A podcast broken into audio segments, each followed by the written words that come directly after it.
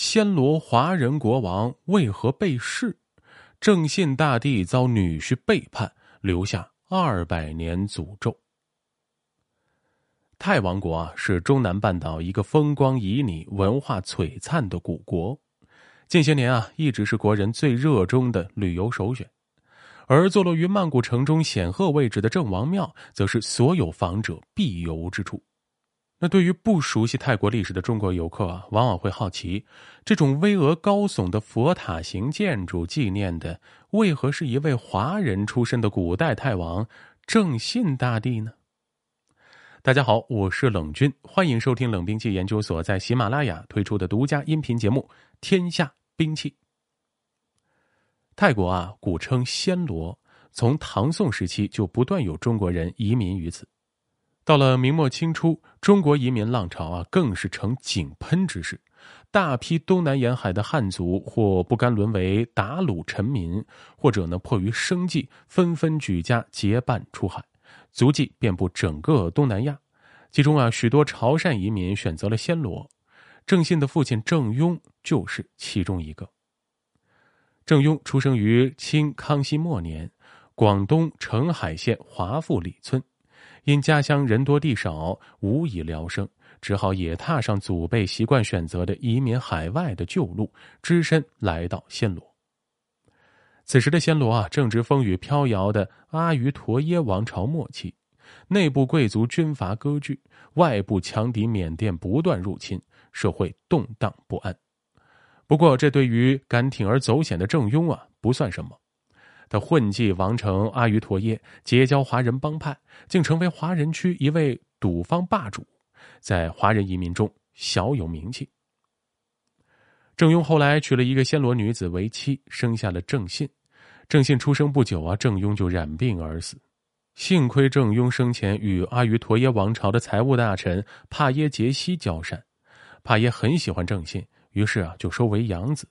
郑信也有幸过上了贵族子弟的生活。郑信幼年接受完备的贵族教育，十三岁举行剃顶基仪式，以示成人。而后啊，就出家到阿瑜陀耶城最著名的三殿寺，系统学习佛经。这是每个暹罗男子，尤其是贵族必修的人生阶段。经过这个阶段，才能成家立业。郑信还俗后，作为贵族子弟，进入王宫担任侍卫。习练暹罗武艺以及各种巴利文和中文经章典籍，为日后入朝做官打基础。郑信非常用功，加上天赋异禀，因此在年轻的王公贵族侍卫们中啊，鹤立鸡群一般凸显出来。他不仅武艺超群，精通中国兵法，而且啊，诗词歌赋、音律舞蹈，样样精通。暹罗宫廷喜爱上演舞剧。传统的呢，都是以印度神话如罗摩衍那改编，而郑信呢，则另辟蹊径，编导出一些以中国故事为内容的新式舞剧，受到国王吴龙葛的喜爱和赏识。年轻的郑信很快得到重用，先是担任宣抚使四处巡视全国，后来又被任命达城城主。暹罗惯例，城主必须由皇族或贵族担任。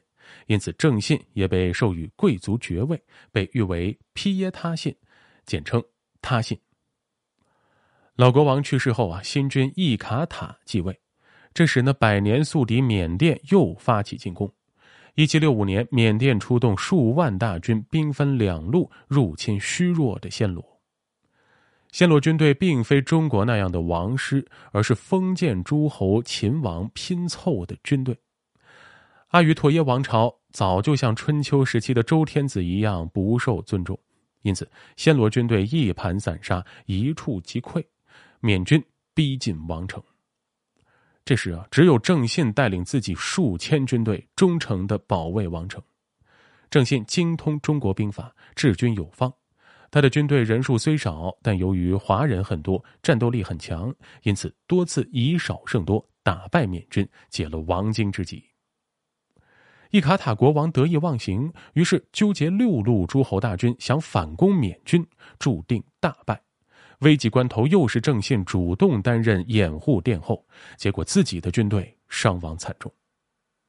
当郑信带着残余部队来到王城城下请求入城时，令人心寒的一幕出现：国王伊卡塔竟然不许郑信入城，而是逼令他继续与缅军作战。他站在城头观看。郑信这才明白，自己不管身份如何显贵，在暹罗君臣眼中都是和缅甸人没有多大区别的外人。暹罗国王就是希望他们二虎相争，相互消耗。郑信率部拼死突出重围，身边只剩五百多人。不过他没有气馁，而是巧妙的设下埋伏，给追击的缅军来了一个回马枪，五百残兵大破两千缅军，转败为胜。郑信由此威名大振，暹罗军民纷纷前来投奔。郑信军队神速扩张到万人，还有了一支战象部队，一跃成为暹罗最强大军队。然而啊，郑信知道，仅凭这些还不足成大事。他尊崇中国三国时代的诸葛亮，熟读隆中对，明白自己要成大业，必须先具有一个根据地。此时暹罗大乱，军阀割据。他把目光投向东南沿海的达罗雍，于是率部征讨达罗雍。到达达罗雍重地坚竹问府，郑信军队人困马乏，而坚城军队以逸待劳，双方形势十分悬殊。郑信想到中国楚汉相争时期项羽破釜沉舟的故事，于是也命令官兵砸碎。